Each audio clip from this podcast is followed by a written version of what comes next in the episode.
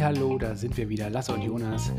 Bei Promille und Prozente begrüßen wir euch hier ganz herzlich zu unserem Börsenpodcast. Bei uns geht es um das große und das kleine Geld, um das Thema Geldanlage und Altersvorsorge. Und wir stellen uns hier immer die Frage, was wir langfristig mit dem Geld anfangen können, wie man es äh, auch ein bisschen vermehren kann, wie man äh, fürs Alter vorsorgt, wie das Ganze vielleicht auch Spaß macht und ähm, ja, interessant aufbereitet werden kann. Das sind so die Themen hier im Promille und Prozente Podcast. Und heute dreht sich alles um das Thema Dividende.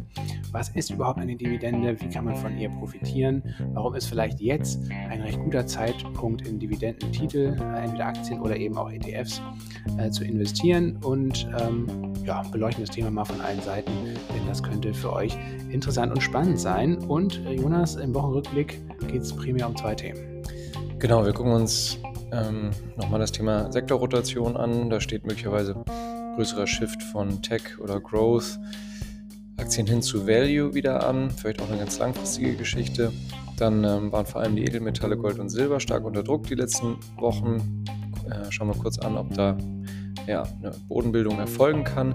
Die Aktie der Woche wird an dieser Stelle noch nicht verraten, aber ganz äh, bekanntes Ding.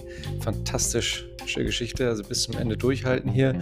Wir geben euch ein Update zu unserem Musterdepot dann ähm, möchten wir hier noch kurz den Hinweis geben, dass wir diesen Podcast ja nur in unserer Freizeit machen und der sich eben ausschließlich über unsere zahlenden Abonnentinnen ja so ein bisschen mitfinanziert, muss man sagen. Ähm, ja, über die Streams bekommen wir überhaupt keine Kohle, also Apple oder Amazon und Spotify zahlen uns nichts für die Streams, deswegen ausdrückliches Dankeschön an unsere zahlenden AbonnentInnen, ähm, die uns hiermit unterstützen. Über promilleprozente.de könnt ihr ein Abo abschließen. Wir freuen uns ähm, über alle Weiterempfehlungen und ähm, auch über Bewertungen, zum Beispiel auf Apple Podcast. Und nun wünschen wir euch viel Spaß mit dem dieswöchigen Podcast und dem Titelthema Was ist eigentlich eine Dividende und wie profitieren wir davon? Los geht's! Viel Spaß beim Zuhören.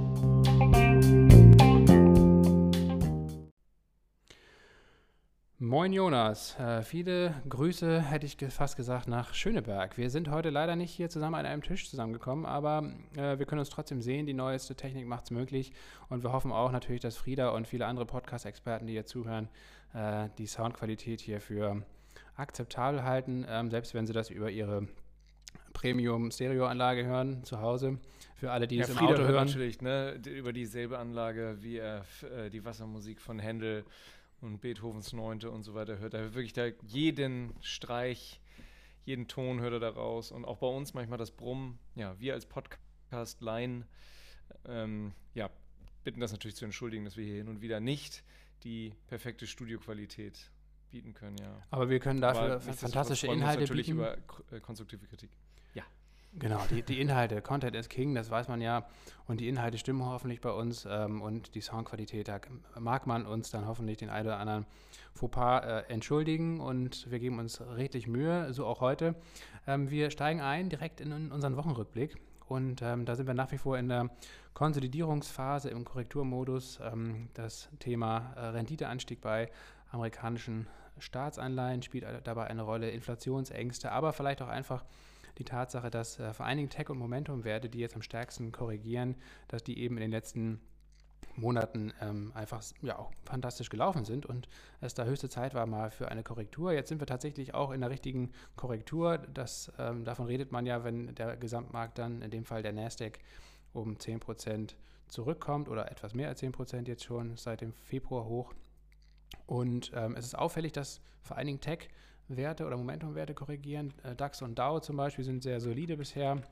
Ähm, auch bei SP 500 ist es nicht ganz so stark die Korrektur gewesen. Und ähm, viele sprechen jetzt auch davon, dass die zweite Welle der Sektorenrotation angerollt ist und dass es gar nicht so sehr auf das Thema Staatsanleihen äh, oder Inflationsängste äh, ankommt. Jonas, was ist deine Einschätzung? Ja, ich glaube, es ist einfach so, genau, wie du sagst. Ähm, viele Tech-Werte sind extrem gut gelaufen. Letztes Jahr war das toll für die. Und jetzt haben einfach viele Leute ähm, Gewinne vom Tisch genommen.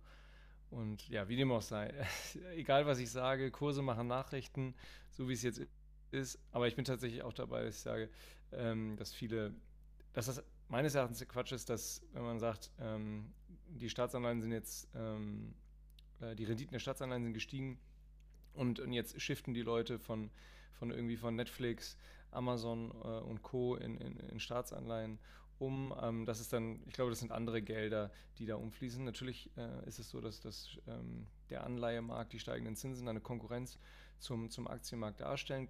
Das ganz klar.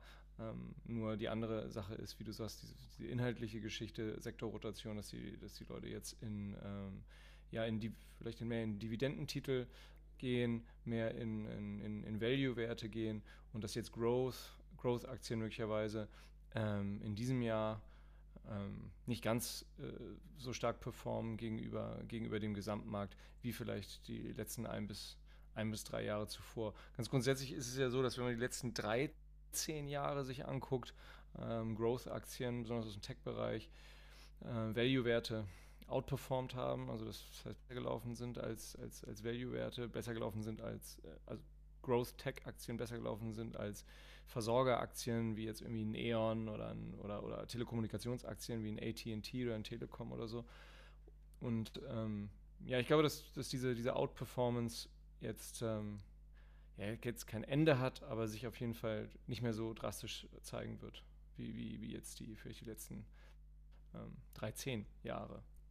Ja, und vor allen Dingen dann im letzten Jahr gegipfelt ist, wo das ja eigentlich der Bereich war, primär, der eben selbst äh, von Corona oder, oder selbst in, Zeiten von Corona eben noch ein sehr, sehr starkes Wachstum hatte, beziehungsweise sogar noch eine Schippe drauflegen konnte, also viele Sondereffekte verzeichnen konnte und äh, ein, einen Wachstumsschub sogar noch bekommen hat. Dementsprechend muss man sagen, das, was im letzten Jahr passiert ist, also das wird jetzt im Tech-Bereich nicht jedes Jahr so passieren, sondern ich glaube, was wir dieses Jahr sehen werden, 2021, ist einfach so eine Normalisierung des Wachstums bei vielen Tech-Aktien ähm, und auch eine Normalisierung der Bewertungsniveaus. Ähm, und dementsprechend, da die Bewertung einfach äh, in vielen Einzeltiteln zu hoch gewesen ist, ähm, korrigiert sie sich jetzt. Und ähm, vielleicht nochmal ähm, auf den Zusammenhang mit den Zinsen ähm, eingegangen. Ähm, da ist es durchaus so, ähm, oder da ist es gut begründet, warum eben vor allen Dingen Tech-Aktien abverkauft äh, werden. Nicht nur, weil sie eben besser gelaufen sind, sondern weil ähm, dort ja oft auch die Zukunft gehandelt wird. Also es wird, äh, werden zukünftige Gewinne gehandelt in fünf oder zehn Jahren ja oft. Ähm, und äh, man bewertet diese Aktien, indem man äh, die zukünftigen Gewinne eben auf das heutige Niveau abzinst. Und wenn der Zins entsprechend steigt oder die, die Erwartung des Marktes ist, dass dieser Zins langfristig wieder steigt, ähm, dann sind diese Gewinne in Zukunft eben auch entsprechend weniger wert, heute betrachtet, vom heutigen Standpunkt aus betrachtet. Und die Bewertung muss runtergefahren werden ein Stück weit. Also das ist der eine Grund, dann sicherlich auch ein Grund, ähm, dass viele Growth-Werte eben ja auch noch deutlich abhängiger sind von Fremdkapitalfinanzierung von Anleihen zum Beispiel oder generell von frischem Cash, weil sie eben keine Gewinne aktuell schreiben, dementsprechend ihr Wachstum äh, durch neues Kapital von außen finanzieren müssen, entweder durch Kapitalerhöhung am Aktienmarkt, also durch äh, Ausgabe von neuen Aktien oder eben durch Fremdkapital, durch Anleihen.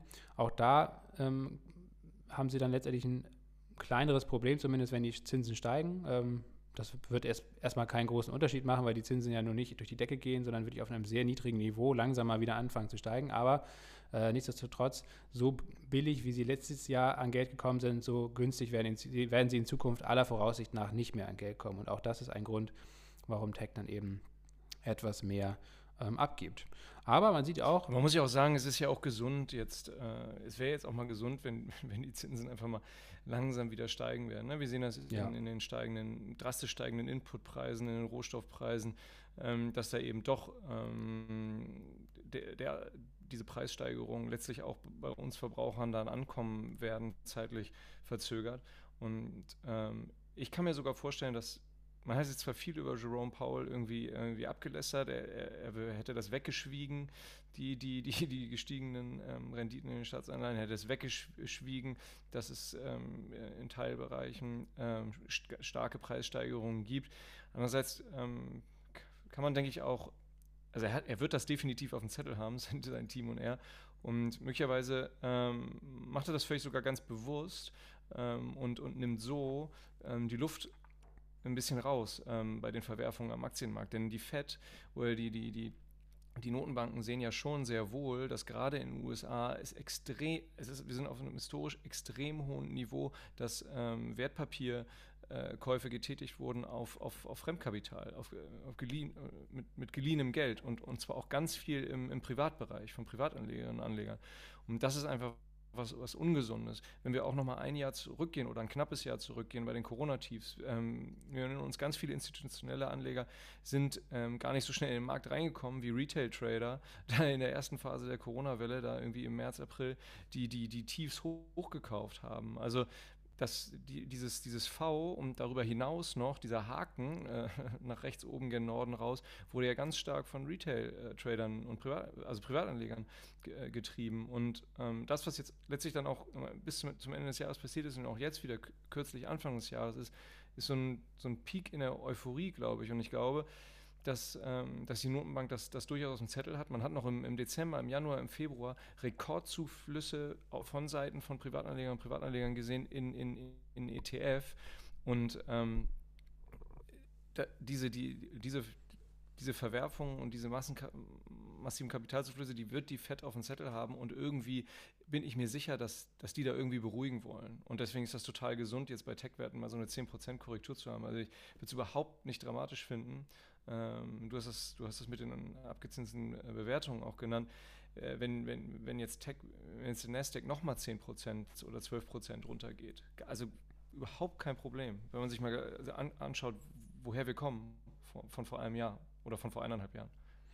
Ja, ich sehe das ganz genauso, dass ähm, Jerome Powell, also der Fed-Chef, das mit Kalkül macht, dass er eine Strategie hinter ist, weil er hat jetzt ja nicht nur am letzten Donnerstag, äh, vor zwei Tagen, da auf dem äh, Kongress vom Wall Street äh, Journal ähm, äh, das sehr vage gelassen, sondern auch davor im Kongress. Und das äh, hat man ihm ja damals vor einer Woche ähm, bei der Kongressanhörung als Kommunikationsfehler ähm, ähm, ausgelegt. Äh, jetzt hat er es aber genauso wieder kommuniziert. Dementsprechend ist es wohl kaum ein Kommunikationsfehler, sondern einfach eine Strategie dahinter. Und das glaube ich nämlich auch.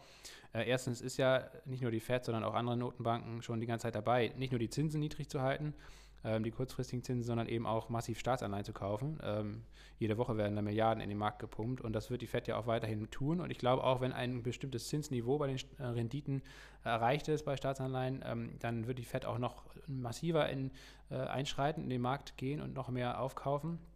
Ähm, und ich könnte mir vorstellen, dass das im Laufe des Jahres eben notwendig sein wird, wenn die Inflation äh, dann anzieht. Und äh, genau für diesen Zeitpunkt muss die äh, Fed dann eben auch noch ein paar Pfeile im Köcher haben äh, und die nicht bei so einer in Anführungsstrichen kleineren Korrektur, wie wir sie jetzt erleben, halt schon verfeuern. Also von daher, ich glaube, ähm, Paul geht da bewusst vorsichtiger ran, will jetzt das Risiko von einem richtigen Crash äh, reduzieren, indem er heiße Luft ablässt. Hast du vollkommen recht. Ähm, und ähm, ja, will sich so ein bisschen Spielraum für den weiteren Verlauf des Jahres ähm, beibehalten. Fand ich ganz interessant. Ähm, wer das nochmal ausführlicher hören will, der sollte sich mal die, neu, oder die letzte Folge von, ähm, von Markus Koch, Opening Bell, anhören, von Freitag, den 5.3. war das, glaube ich ähm, da hat, hat er auch mal ausführlich darüber gesprochen ähm, und das fand ich eigentlich auch sehr erhellend und sehr interessant.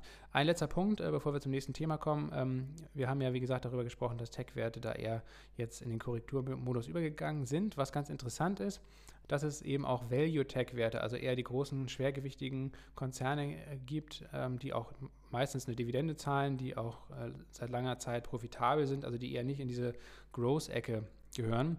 Äh, zu nennen wäre zum Beispiel die Fang, Fangecke gehören. Ne? Genau, da, zu nennen wir da Cisco, Dell, Hewlett Packard zum Beispiel, Oracle äh, oder Micron Technology. Und interessant ist zu sehen, dass die, diese Tech-Werte eben gar nicht so sehr unter Abgabedruck stehen oder ganz im Gegenteil sogar ähm, profitieren, also steigende Kurse zeigen.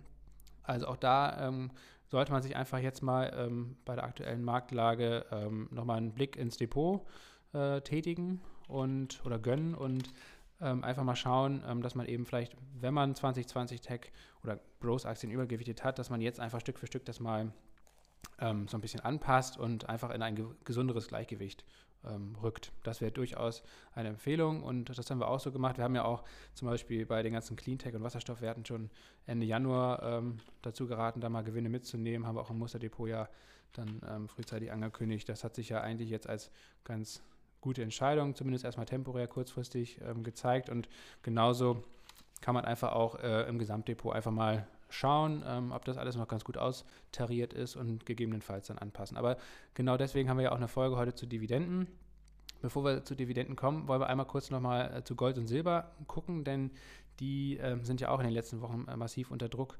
geraten. Ähm, einerseits sollten sie eigentlich von Inflationsängsten profitieren. Aktuell sieht der Markt aber eher die steigenden Renditen auf Staatsanleihen und das ist dann eben auch schlecht, vor allen Dingen für Gold, weil Gold ja nun mal keine Rendite abwirft und ähm, wenn es äh, in Aussicht gestellt wird, dass Staatsanleihen wieder etwas Rendite abwerfen, dann wird halt Kapital von Gold oder auch von anderen Edelmetallen wie Silber umgeschichtet in den Anleihemarkt.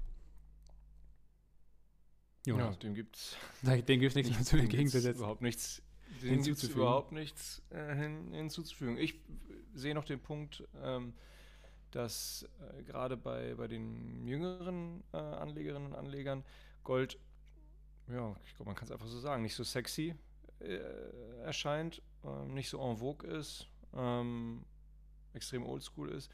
So, ich habe mal so ein, Zitat, also ein Zitat gelesen, so einen Spruch gelesen. Ähm, unsere Großeltern ähm, haben Gold besessen oder besitzen Gold und werden nie Bitcoin besitzen oder Ether, Polkadot, whatever. Und ähm, unsere Eltern oder wir selber werden, äh, haben Gold besessen, werden Gold besitzen und werden aber auch, auch Kryptos besitzen, Kryptowährung.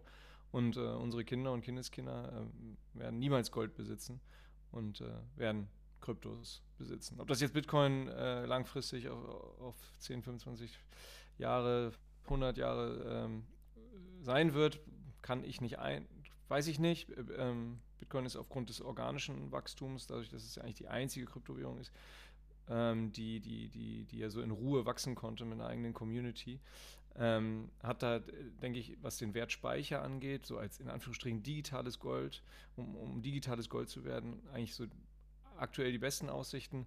Ist natürlich nicht mit der 10.000-jährigen Geschichte davon Gold zu vergleichen. Nichtsdestotrotz ähm, glaube ich eben daran, dass das im digitalen Bereich Wertspeicher geben wird. Ne? Also ich meine, Whisky ist, ist ein Wertspeicher, äh, teure Kunst, seltene Kunst ist ein Wertspeicher. Also alles das, was, wo Menschen irgendwie ähm, ja, Sinn sehen, äh, Werte, Werte aufzubewahren. Ne? Oder auch richtig, ja, genau, reale Werte zum Anfassen. Das ist dann ja bei einer Kryptowährung eher nicht der Fall.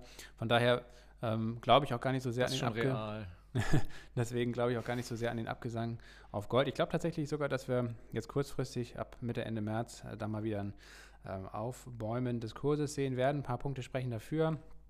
Ähm, einerseits äh, sind diese ganzen Goldminenaktien, die ja so ein bisschen als äh, Fieberthermometer vom Goldpreis gelten, also die korrigieren dann äh, in wenn es runtergeht, deutlich schärfer und auch etwas früher als der Goldpreis. Das haben wir auch den, bei den vielen Goldminenaktien gesehen. Aktuell ist das Bewertungsniveau da wirklich absurd niedrig, wenn man bedenkt, dass auch zum aktuellen Goldpreisniveau ähm, ähm, ja, ähm, satte Gewinne wirklich winken für die ganzen Minenbetreiber. Die sind alle mehr oder weniger schuldenfrei, äh, haben einen riesengroßen positiven Cashflow und äh, erhöhen da die Dividende ähm, bis zum geht nicht mehr und trotzdem sind die Kurse eben so niedrig. Äh, Kursgewinnverhältnisse von 4, 5, 6 für 2021. Ähm, und da hat jetzt aber so ein bisschen der Abgabedruck nachgelassen und es scheint sich so langsam aber sicher einen Boden zu bilden. Also da man ja weiß, dass diese Minenaktien dem Goldpreis immer etwas vorlaufen, ähm, könnte das eben ein Zeichen sein, dass auch der Goldpreis langsam aber sicher dreht. Das zeigen auch die sogenannten Commitment auf äh, Traders-Daten. Ähm, die besagen immer, wie viele Long- und Short-Positionen im Markt sind an den wahren Terminbörsen. Und dabei geht es vor allen Dingen darum, wie die Produzenten ähm, sich positionieren im Markt. Also zum Beispiel Goldminenbetreiber, die sichern sich ähm, gerade bei hohen Preisen mit Short-Positionen ab, also sichern sich gegen sinkende Preise ab.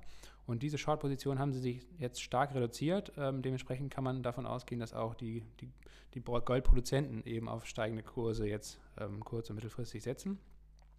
Dazu kommt die Charttechnik. Wird auch allerhöchste Zeit, ne? Goldaktien und so weiter sind nicht besonders gut gelaufen, wenn man sich die Einjahresperformance teilweise anguckt. Ne? Nee, also überhaupt nicht, genau. Also das ist Silver äh, Lake oder Barrick Gold seit, sieht schon traurig aus. Genau, im, im, Sommer bis Sommer 2020 ist es richtig gut gelaufen. Da hatten wir ja Goldpreis auf einem Rekordniveau und seit ähm, September ist da wirklich einiges ja. ins Rutschen geraten. Und die Charttechnik ähm, sagt jetzt eigentlich auch, viele technische Indikatoren deuten auf eine völlig überverkaufte Situation hin. Goldpreis ist so stark überverkauft wie seit März 2013 nicht mehr, also sogar stärker verkauft, überverkauft als ähm, letztes Jahr in der Corona-Krise. Das will schon was heißen. Da kommen, jetzt, kommen wir jetzt in den Bereich von ähm, 1680 Dollar, 1700 Dollar. Ähm, das ist auch eine wichtige Unterstützungszone. Ebenso bei Silber, 24 ähm, Dollar, 25 Dollar. Ähm, das spricht ebenfalls dafür, dass es demnächst mal wieder hochgeht. Und die Saisonalität, Jonas, äh, das ist immer ganz interessant, finde ich. Das wusste ich gar nicht früher, aber man kann wirklich gerade bei Rohstoffen sehr stark auch mal auf die Saisonalität achten. Und ähm, da gibt es wirklich Muster, die äh, fast Jahr für Jahr nicht komplett identisch sind, aber schon ziemlich ähnlich sind. Und ähm, auch da äh, zeigt sich, dass der März ähm, schwach ist, aber primär nur bis zur Mitte des Monats. Und ab der zweiten Monatshälfte geht es dann sowohl für Gold als auch für Silber wieder bergauf. Und deswegen bin ich mal gespannt, was sich dann in den nächsten Wochen tun wird. Ich äh, bin auf jeden Fall tatsächlich hier und da. Fantastischen long. Reich. Bist du long? Ja, ja ich bin bei Gold und Silber long. Der fantastischen Reichweite unseres Podcasts hier ähm, ist es so, dass du jetzt diese Saisonanomalien skizziert hast. Und ähm, dadurch, dass das jetzt Millionen Menschen erreicht hat und die jetzt versuchen, diese von dir skizzierte Saisonanomalie auszunutzen, äh, wird die wahrscheinlich genau dieses Jahr deswegen nicht funktionieren. Also wenn der Trade, den Lasse jetzt hier skizziert hat, nicht aufgeht, dann liegt das daran, dass dieser Podcast einfach durch euch, danke sehr, so fantastisch reichweitenstark ist. Und ähm, wir wissen ja alle, wenn alle von einem Geheimnis wissen, ist es kein Geheimnis mehr. Und äh, naja, ja, es kann ja auch sein, es kann ja auch gut sein, dass, ähm, dass die Reichweite einfach so groß ist, dass, äh, dass auch deswegen dann alle Leute einsteigen und die groß und, und dadurch dann letztendlich ja. der der Goldpreis profitiert. Aber ich glaube, das hat ja noch nicht mal Wall Street Bets mit dem Silberpreis richtig geschafft, dementsprechend. Und wir haben ja auch in einer Folge mit den Handbrüdern da erklärt, äh, woran das gelegen hat und dass das einfach völlig sinnlos und hoffnungslos ist, da auf irgendwelche Short Squeezes oder sonst was ähm, zu setzen. Ähm, dafür ist der Rohstoffmarkt einfach viel zu groß und natürlich auch äh, sehr, sehr unübersichtlich, intransparent. Äh, spätestens dann, wenn die Comics immer ihre Margenanforderungen mal wieder über Nacht ändert, dann äh, ist, da, ist das ganze Ding äh, platt oder die, die heiße Luft wird rausgelassen. Gut, aber das fand ich trotzdem nochmal ganz äh, entspannt. Ja, es, bleibt also, ein, es bleibt ein abgefahrenes Umfeld für Gold. Ne? Oh, aber wir fallen uns hier, tut mir leid, wir fallen uns hier wahrscheinlich immer wieder ins Wort. Es ist halt auch viel schwieriger, finde ich, über Videocall, ne? sich nicht ins Wort zu fallen, als wenn man von Angesicht zu Angesicht sich gegenüber sitzt. Oh, ja, die, jetzt die ist auch noch Disziplin, hier unser Video eingeschlafen. Die Disziplin ist einfach äh, nicht ganz gegeben. Aber Jonas, wir kommen zum Titelthema, Dividende. Ähm, und damit fangen wir vor allen Dingen erst, erstmal mit den Basics an. Was ist überhaupt eine Dividende? Ja, Dividende ist äh, ganz simpel der Teil des Gewinns einer Aktiengesellschaft, der an die Aktionärinnen und Aktionäre ausgeschüttet oder ausgezahlt wird. Und ähm, ja, bei deutschen, das, das, kann in der Höhe total variieren. Eine Dividende ähm, ist jetzt nicht festgeschrieben, ähm, ist auch nicht, nur weil ein Unternehmen einmal, zweimal, 80 Mal, 100 Mal Dividende gezahlt hat, ist das keine Garantie dafür, dass, sie, ähm, dass das Unternehmen das wieder zahlt. Ähm, dann ist das, kann die Dividende an unterschiedlichen Zeitpunkten ausgezahlt werden. Bei, bei deutschen Aktiengesellschaften ist es Usus, dass das einmal im Jahr passiert. Wir stehen jetzt kurz vor der Dividendensaison. Dazu kannst du vielleicht gleich auch noch mal kurz was sagen lassen. Und äh, bei amerikanischen Unternehmen, äh, Aktiengesellschaften ist es so, dass die Dividende quartalsweise ausgeschüttet wird. Es gibt aber auch Beispiele, wo das monatlich passiert. Also da sind die Unternehmen eigentlich frei, aber ja, in bestimmten äh, Ländern und Währungsräumen haben sich bestimmte Sachen eben e etabliert. Ähm, oh, wenn, wenn man jetzt Aktien vergleichen will, dann am besten nicht mit der absoluten Dividende machen, äh, sondern anhand der Verhältniskennziffer der sogenannten Dividendenrendite und die errechnet sich äh, dadurch, indem man die absolute Dividende je Aktie durch den ähm, ja, aktuellen Aktienkurs teilt und dann erhält man dann eben, eben eine Prozentzahl, die die Dividendenrendite anzeigt, mit der man dann ähm, eben Aktien äh, bzw. die Dividendenrendite von Aktien miteinander vergleichen kann. Ähm, ja, vielleicht fangen wir erstmal an, Lasse. Wir stehen jetzt hier kurz vor der Dividendensaison, ne? Ja, genau. In also man geht zumindest mal von der deutschen Dividendensaison aus, genau. Ähm, wenn man jetzt äh, zum Beispiel deutsche DAX-Schwergewichte sich da ins Depot holt, zum Beispiel aufgrund der Dividende. Ähm, diese Dividende wird dann meistens äh, im Mai, Juni, teilweise auch noch im Juli ausgezahlt. Dementsprechend ist es dann oft so, dass äh, die Leute, die auf diese Dividende setzen, im Frühjahr, also Januar, Februar, März, äh, diese Aktien kaufen. Ähm, zum späteren Zeitpunkt äh, macht es dann oft nicht mehr so viel Sinn, äh, weil die Aktie dann ja auch schon ähm, gestiegen ist. Also gerade viele Dividendenpapiere, die steigen tatsächlich auch im Frühjahr durch diese Käufe, durch diese gezielten Dividendenkäufer, äh, die dann da im, im, im Sommer und Frühjahr, so, Frühsommer auf die Dividendenausschüttung setzen. Äh, und das ist natürlich auch ganz schöner Nebeneffekt, dass eben dann vielleicht auch mal 10, 15 Prozent Kurs plus drin ist irgendwie in diesem Zeitraum. Ähm, je nachdem kommt natürlich auf den Titel an, aber gerade jetzt haben wir ja eigentlich sowieso auch ein recht positives ähm, Börsenumfeld und vor allem auch bei den DAX-Werten, die ja, wo, wo ja auch viele Industrieunternehmen noch drin sind, viele Zykliker, die jetzt auch von dieser Sektorenrotation eher profitieren. Wir sehen ja auch, dass der DAX kaum korrigiert hat, sogar am Mittwoch noch auf dem Allzeithoch wieder war.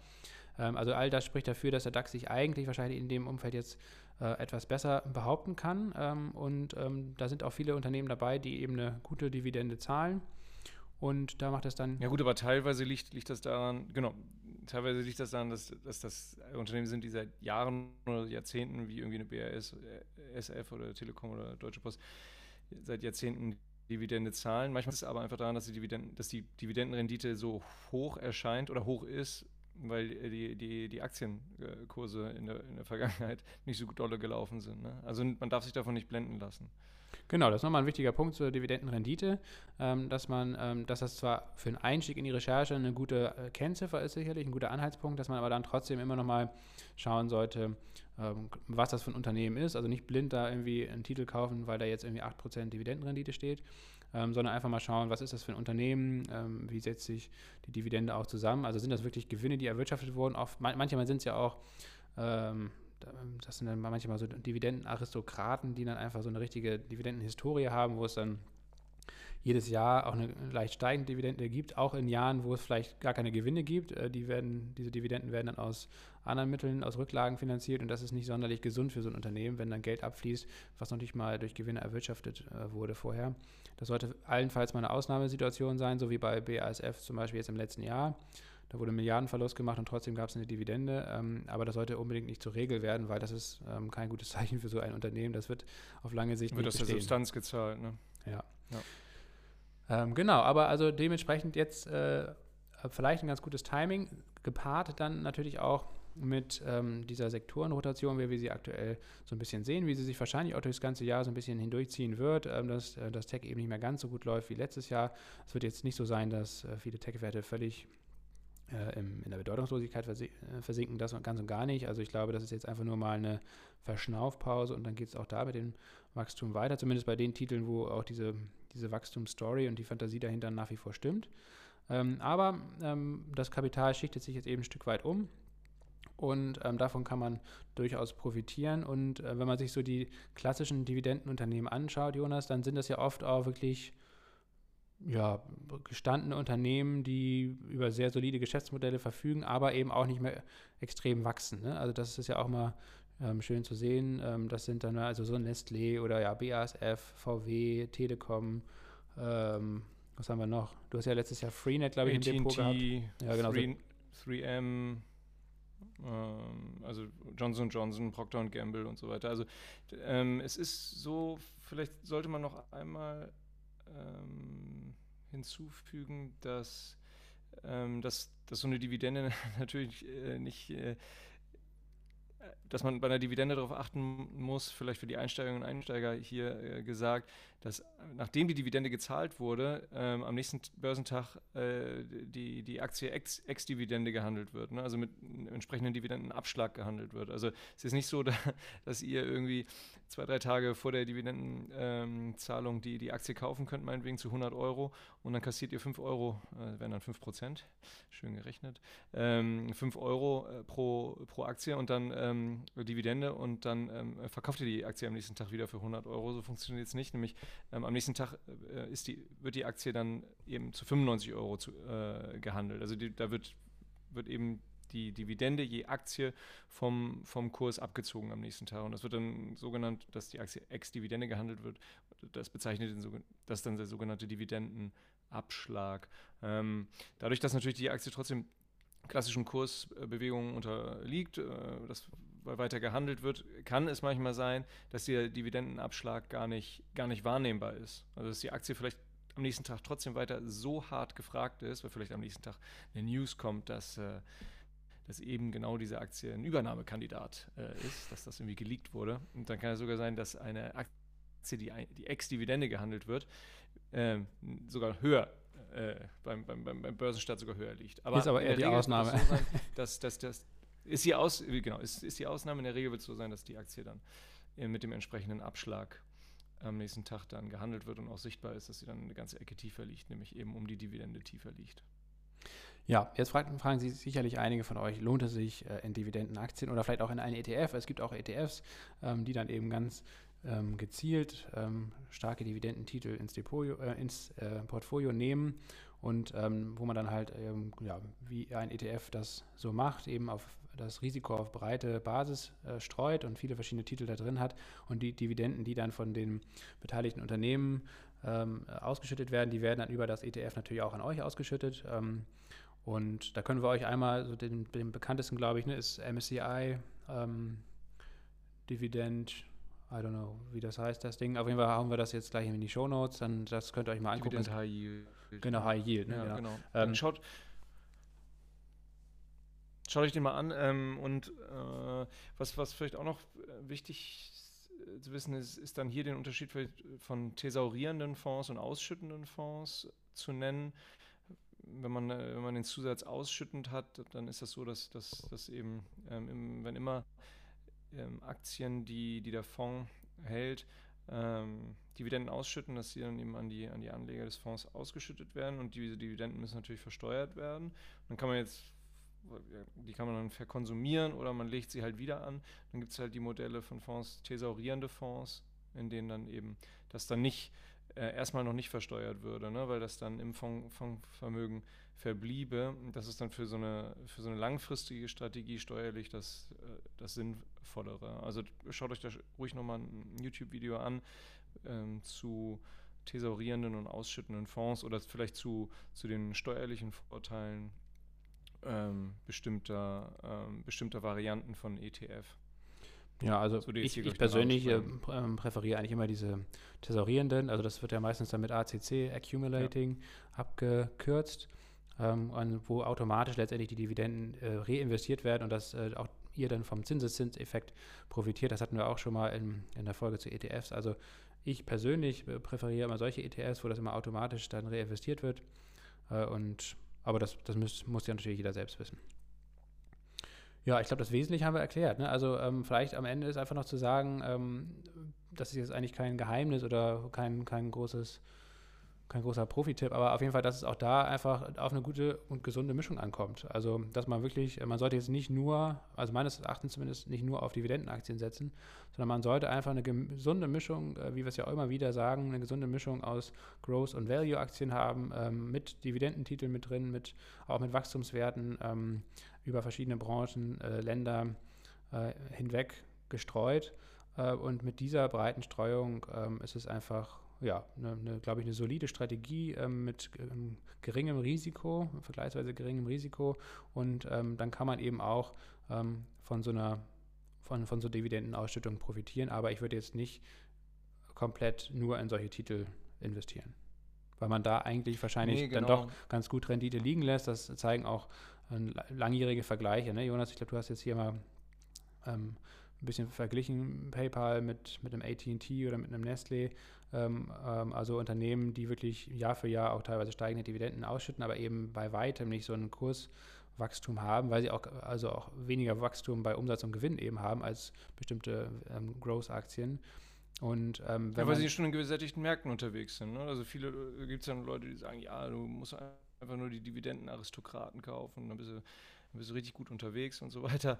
Äh, als Dividendenaristokraten mit den Aktien bezeichnet, die seit Jahrzehnten ähm, immer wieder steigende Dividenden au, ähm, ausschütten. Aber man muss sich bewusst sein, wenn man, wenn man sein gesamtes Kapital ausschließlich in Dividendenaristokraten oder, oder Unternehmen investiert, die, die hohe Dividenden, verhältnismäßig hohe Dividenden zahlen, dann führt das äh, tendenziell dazu, dass man ähm, sein, sein, sein, Kapital oder sein Vermögen da investiert, ähm, in gesättigten Märkten investiert. So, ne? nicht, nicht immer, aber, aber von der Tendenz her sehr stark schon. Und ähm, was, was, was dann auf der Strecke bleibt, sind dann so ähm, in Zukunft gerichtet ähm, ja, schöne Kurssteigerungen. Also ich, gut, ich habe jetzt teilweise sehr drastische Beispiele rausgesucht, ähm, aber ja, wenn man jetzt PayPal-Kurs in den letzten fünf Jahren anguckt, ne, dann, dann hat er sich versechsfacht, ist irgendwie eine, eine, eine, eine Rendite, eine Entwicklung von fast 44 Prozent pro Jahr. Und Netflix zehn Jahren hat sich versiebzehnfacht, macht eine jährliche, macht eine per annum Rendite von fast 33 Prozent pro Jahr. Und dann ähm, guckt man sich dann Dividendenaristokraten an wie ein AT&T, ähm, hat sich in den letzten zehn Jahren 23 Prozent Kurssteigerung entwickelt. ne, sind 2,1 Prozent pro Jahr. Gut, man hat, wenn man sich die Dividende von AT&T anguckt, 7,4 Prozent in diesem Jahr. Sieht, ähm, sieht super aus, aber wenn, wenn du irgendwie über zehn Jahre ähm, jedes Jahr 7,4 Prozent äh, Dividende äh, bekommst und die auch sofort wieder in die Aktie investierst, dann verdoppelst du dann ähm, dein, äh, dein Vermögen in, in, in zehn Jahren. Ne? Also AT&T, ich weiß weiß nicht, kaufst du 100 und kriegst im ersten Jahr dann halt 7,40 Dollar und äh, investierst sofort in AT&T. Im zweiten Jahr kriegst du dann auf die 107,40 Dollar wieder deine 7,4 Prozent und verdoppelst du in zehn Jahren. Also man, sie, man sieht halt für, die, für, für den Boost bei der, bei der Vermögensbildung kommt es eben auf den, auf den Mix an. Also ähm, deswegen nicht, nicht blenden lassen von, von, von, von den Leuten, die sagen, ja, hier nur auf Dividendenstrategie setzen und so, ist meines Erachtens äh, nicht gut. Meine persönliche Meinung ist, ist meines Erachtens ein, durchaus ein Klumpenrisiko. Ähm, und ja, der gesunde Mix macht's. Du hast es ohnehin schon angesprochen. Es gibt, ähm, finde ich, ein sehr gutes Video von Finanztipp auf YouTube bezüglich Dividendenstrategien, äh, Pros und Kontras. Das einfach mal angucken. Ja. Pros und Kontras, Finanztipp, Dividendenstrategie, das mal auf YouTube anschauen. Ähm, Finde ich, find ich ganz gut aufbereitet, auch das auch nochmal vi visuell zu sehen. Ähm, was man vielleicht noch ergänzen kann, äh, warum eben manche Dividendenaktien oder warum diese äh, Dividendenaristokraten eben auch ein gewisses Risiko bergen. Du hast eben schon gesagt, dass sie eben meistens in gesättigten Märkten unterwegs sind. Und wenn Unternehmen hohe Dividenden auszahlen, dann ähm, zeigt das oft auch, dass sie eben ähm, nicht so richtig wissen, was. Fantasieloses Management? Ja, genau. Sie haben ein, ein fantasieloses Management. Äh, das, das Wachstum ist begrenzt, die Investitionen sind auch anscheinend begrenzt, weil wenn das Geld eben nicht investiert wird oder stattdessen ausgezahlt wird an die Aktionäre, dann ist das eben auch immer mit äh, Vorsicht zu genießen. Ne? Also wenn man jetzt so einen Jeff Bezos sich anguckt, ähm, der ähm, noch nie ähm, Dividende ausgezahlt hat mit Amazon und das auch in Zukunft wahrscheinlich nicht tun werden. Warren wird. Buffett und Charlie Munger mit Berkshire Hathaway auch, auch, nicht. Ne? Auch ein nie. sehr gutes Beispiel, wahrscheinlich sogar noch ein mhm. besseres Beispiel als Jeff Wo Bezos. Wo die auch in gesättigten Märkten unterwegs sind. Genau, aber die sagen ganz klar, ähm, wir ähm, trauen uns zu, wir sind das Management hier, wir trauen uns äh, zu, dass wir am besten wissen, was mit dem Geld im Unternehmen zu machen ist, wie wir das Geld ähm, äh, gut investieren, gut anlegen und ähm, die ähm, Aktionäre profitieren dann äh, von, dem, äh, von der Wertentwicklung des Unternehmens, also von der Kurssteigerung der Aktie, viel, viel mehr, als wenn wir das Geld äh, Jahr für Jahr hier in Milliardenhöhe auszahlen würden und es uns dann ähm, für Investitionen fehlt, weil das Geld von den Aktionären dann bestenfalls reinvestiert wird, also thesauriert wird, ähm, aber schlimmstenfalls auch einfach für irgendein anderer für einen Konsum ausgegeben wird und dann eben einfach diesem Unternehmen entzogen wird. Also von daher, ähm, Dividenden sind auch eben immer eine äh, ja, haben auch immer ein Geschmäckle vielleicht, beziehungsweise sind sicherlich nicht äh, komplett unkritisch zu, zu sehen, sondern man muss auch immer ähm, ähm, sehen, dass sie eben, dass es das Geld ist, das dem Unternehmen entzogen wird und äh, das dann. Ja, gerade äh, bei, gerade bei äh, amerikanischen Aktien ist ja sehr beliebt, äh, dann auch Aktienrückkaufprogramme großzügig anzulegen, ne? weil das dann natürlich auch auf die Boni einzahlt. Von, das macht natürlich auch und ähm, Warren Buffett. Management. Und Warren Buffett macht das auch, aber der macht das, glaube ich, aus dem Grund, weil er sagt, ich, ich bin selbst eh der Geilste. Charlie und ich, wir sind die Derbsten. Und deswegen kaufen wir unsere eigenen Aktien zurück. Das, davon, davon haben alle, vor allem unsere Aktionärinnen, äh, am meisten. Und mm, es hat sich ja jetzt auch wieder schon, schon wieder gezeigt, wenn man sich die, die, die Entwicklung von Berkshire Hathaway anguckt. Ist, die, die haben es weiter richtig drauf. Ne? Absolut. Ist, wir sind ja beide investiert und ähm, äh, sind da in den letzten Wochen froh gewesen, dass wir das äh, mit im Depot hatten. Das hat durchaus äh, etwas zur Beruhigung beigetragen, wenn auch äh, eher minimal.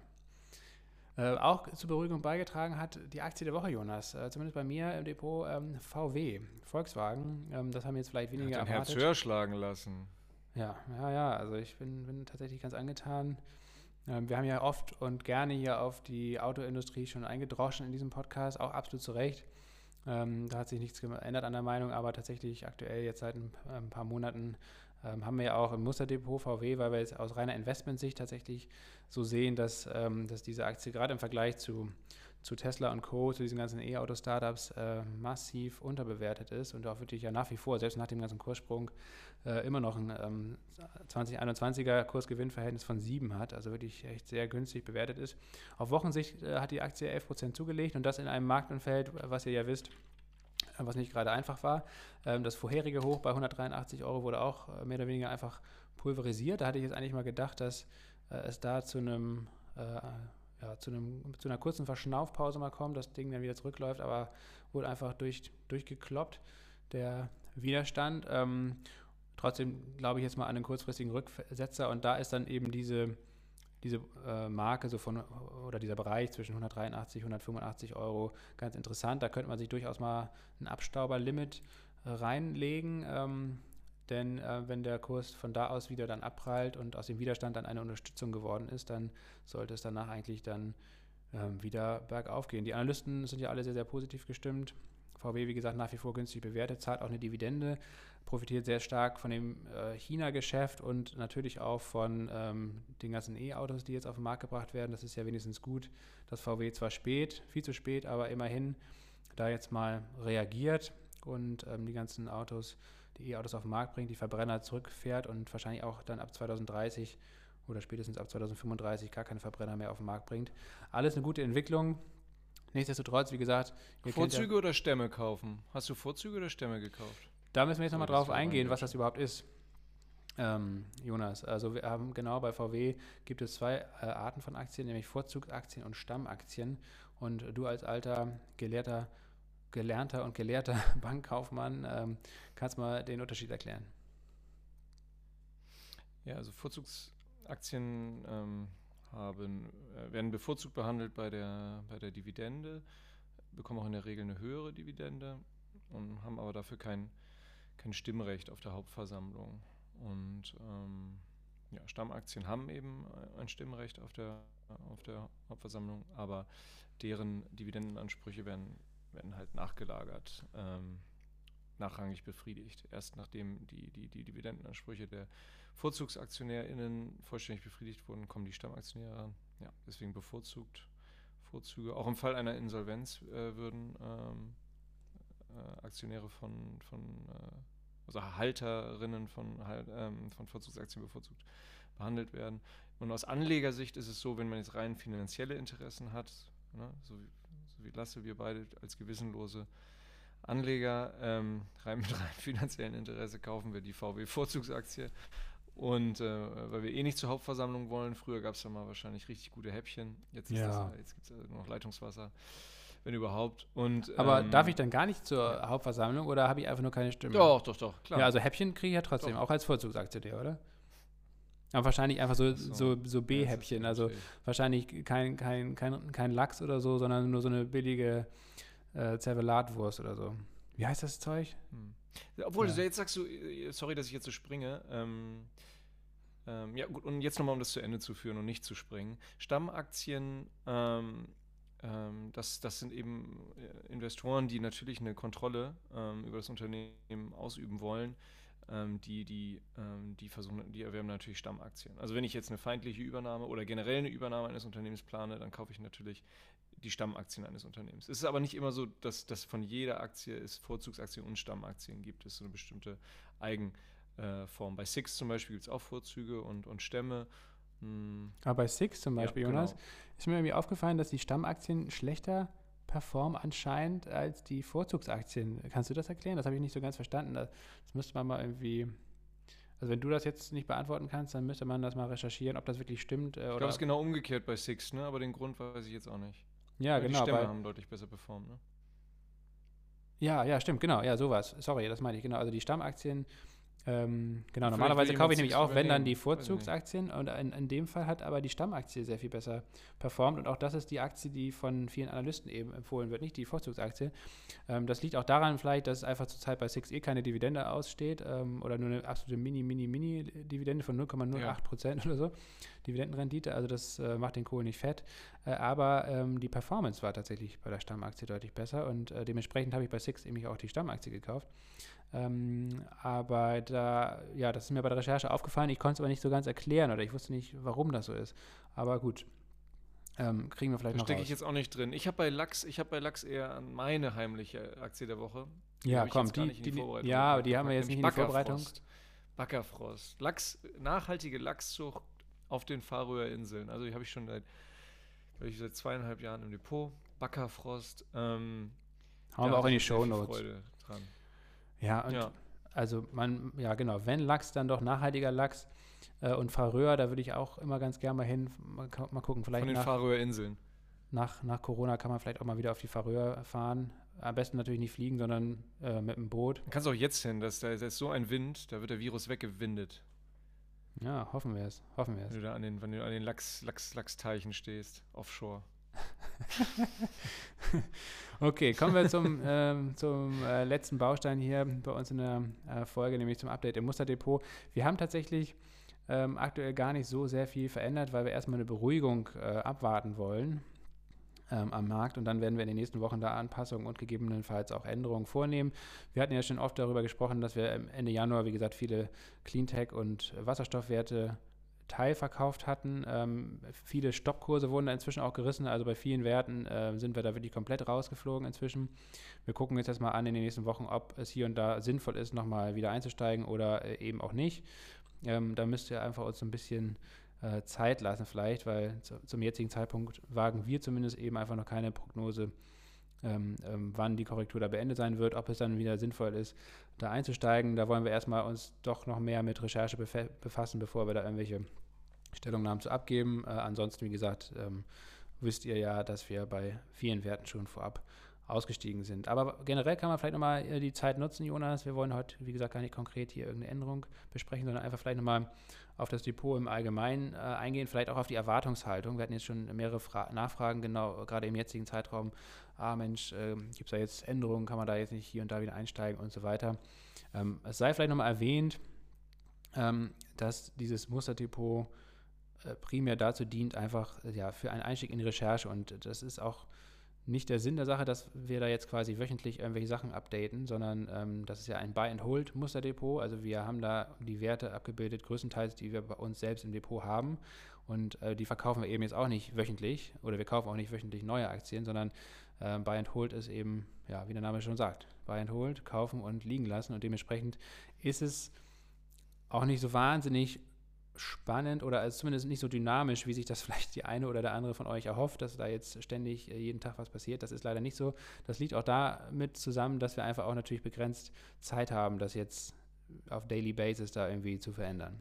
Ja, davon abgesehen wäre es doch völlig unsinnig, ständig äh, hin und her zu traden. Ne? Also das ist, ähm, ich glaube, das ist aber generell so, man, man, man, man, verfolgt das vielleicht täglich oder wöchentlich oder monatlich und denkt sich dann immer, ja, es sind so viele Möglichkeiten da und bleiben nicht aus und könnte man jetzt nicht mal was machen. Aber ja, wie gesagt, wir bilden dann Buy and Hold Musterdepot ab und ähm, deswegen wird da auch, wenn, wenn, wir da Werte reinnehmen, dann äh, fliegen die da nur raus, wenn bestimmte Stoppkurse gerissen werden, wenn wir da mal spekulativere Sachen drin haben.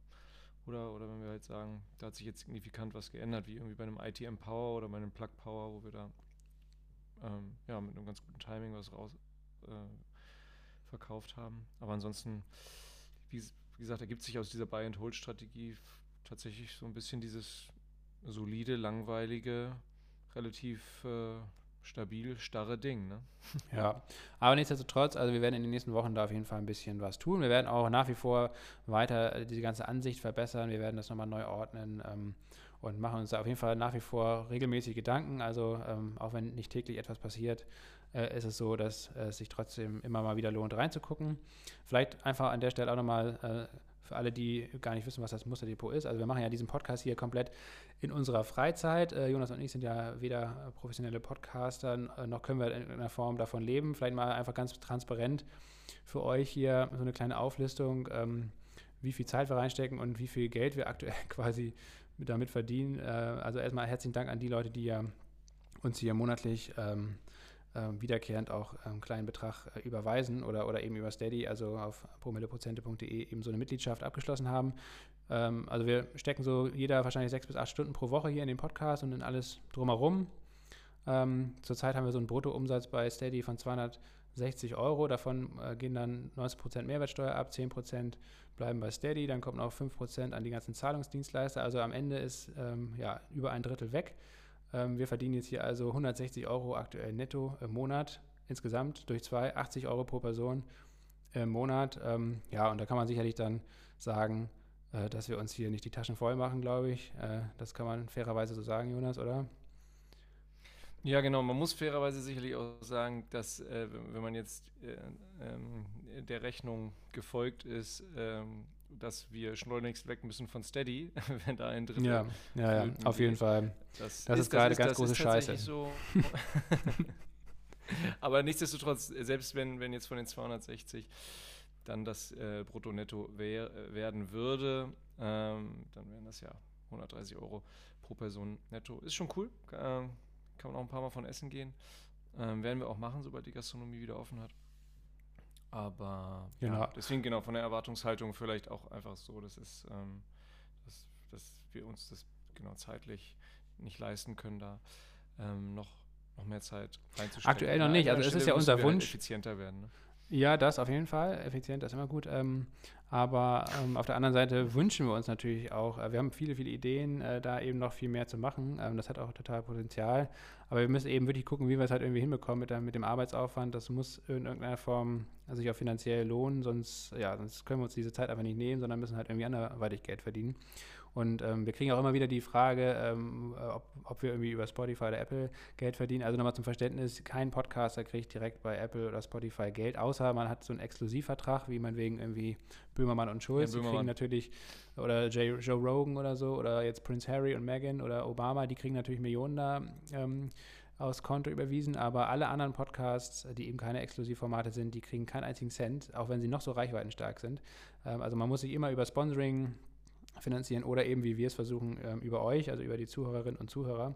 Ähm, und ja, das ist ein sehr, sehr mühsamer Weg auf jeden Fall. Wir kriegen auch keine Klicks äh, wie bei YouTube oder irgendwas, noch nicht mal das. Also ähm, ja, mal gucken. Wir, wir schauen uns das weiter an, ähm, ob wir diesen Aufwand dauerhaft leisten können ähm, oder ob wir irgendwann sagen müssen, boah, das wird uns zu viel. Aber wir sind auf jeden Fall gewillt, das dauerhaft zu machen und eigentlich auch noch mehr zu machen. Und da müssen wir mal gucken, wie wir das ähm, hinbekommen. Ihr könnt uns auf jeden Fall, wenn ihr möchtet, da gerne ähm, finanziell unterstützen. Am besten, wie gesagt, eigentlich auf äh, promilleprozente.de gehen und dann ganz, ganz runter scrollen. Da ist dann unsere IBAN, unsere Bankverbindung angegeben und eine direkte Überweisung oder ein Dauerauftrag das bringt eigentlich am allermeisten. Ihr könnt quasi auch euer Steady-Paket einfach als Dauerauftrag auf unser Konto überweisen mit am besten dem Betreff Dauerauftrag und dann das jeweilige Paket irgendwie im Titel.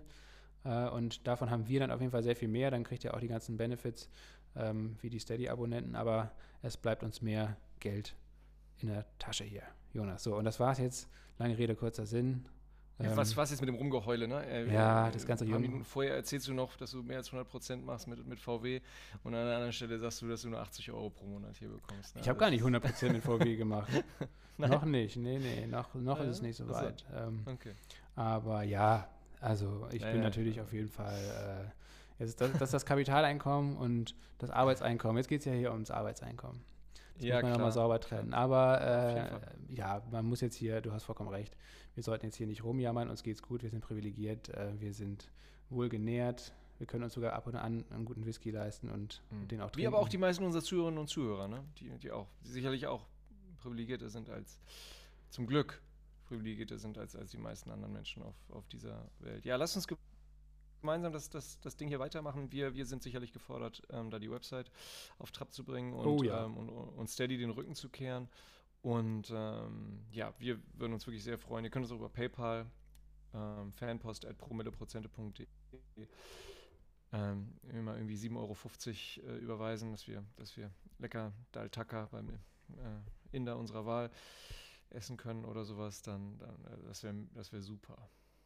Das wäre einfach fantastisch. So, in diesem Sinne, guten Appetit, äh, guten Wochenstart an alle.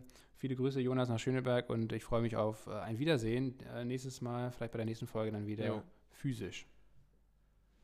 Ich mich auch. Macht's gut, ihr Bis Lieben. Bis dann. Tschüss.